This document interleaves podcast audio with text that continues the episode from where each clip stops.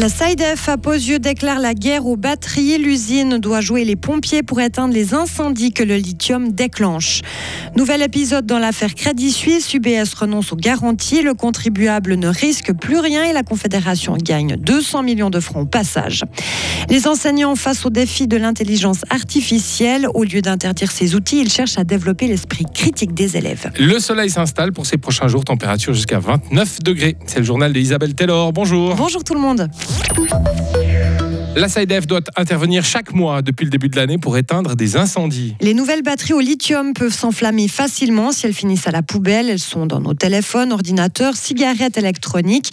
Cette situation inquiète Henri Klinge, responsable environnement et sécurité à la SIDEF. Chez nous, ça pourrait se transformer en drame parce que si notre fosse prend feu, alors on a tout le matériel de prévention pour prévenir un départ de feu. Quand on voit un départ de feu, on l'éteint le plus vite possible pour éviter que ça prenne une ampleur.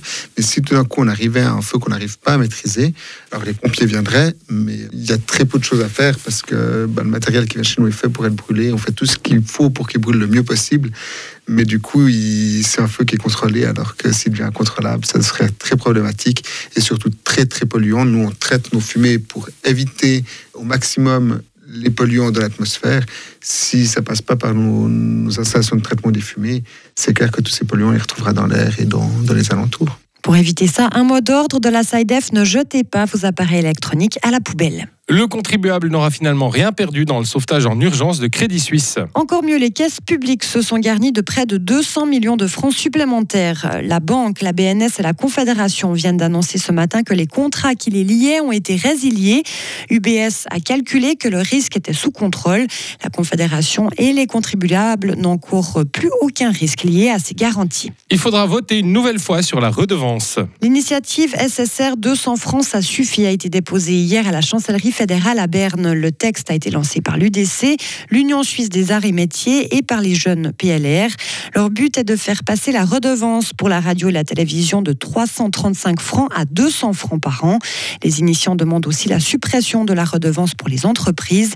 L'initiative Nobilag avait été rejetée il y a cinq ans. L'intelligence artificielle représente un nouveau défi dans les écoles. Les syndicats d'enseignants ont fait le point hier à Berne en vue de la rentrée scolaire. Les élèves sont toujours plus nombreux à utiliser Chat, GPT ou d'autres programmes pour faire leurs devoirs. Les syndicats ne veulent pas interdire ces outils, mais les intégrer à l'enseignement. David Ray, président du syndicat des enseignants romans.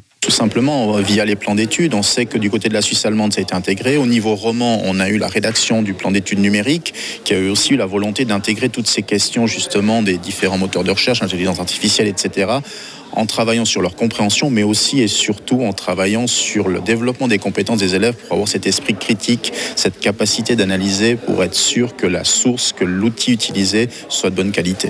Les, syndicats ont aussi fait le point sur la pénurie d'enseignants. La Suisse alémanique reste particulièrement touchée, mais la situation est aussi tendue dans certaines régions romandes.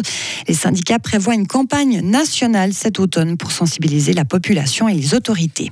Tunnel de base du Gothard fermé jusqu'à mercredi prochain. Un train de marchandises a déraillé hier en début d'après-midi près de la station de Faido au Tessin.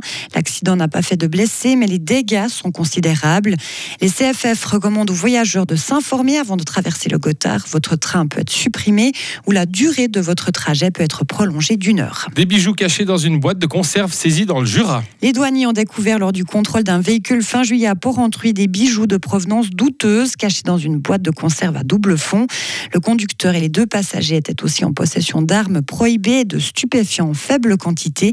Le véhicule immatriculé dans le canton de Berne était conduit par un Suisse de 21 ans. Une enquête a été ouverte. La Russie a lancé aujourd'hui sa première sonde vers la Lune en près de 50 ans. Cette mission est destinée à donner un nouvel élan à son secteur spatial en difficulté depuis des années et isolé du fait du conflit en Ukraine. À cette époque, dans les années 70, l'URSS faisait figure de pionnier dans la conquête spatiale. La fusée Soyuz a découvert à l'heure prévue à 1h10 en Suisse, selon les images diffusées en direct par l'agence spatiale russe Roscosmos. Retrouvez toute l'info sur frappe et frappe.ch. La météo, avec les rencontres de folklore international du 14 au 20 août à Fribourg et dans tout le canton. Le temps reste bien ensoleillé, les températures restent pleinement estivales avec quelques voiles et cumulus. Il va faire 29 degrés. Pour notre week-end, du soleil, de la chaleur et même un temps lourd et quelques orages surtout en montagne. Le temps reste chaud et orageux pour la semaine prochaine.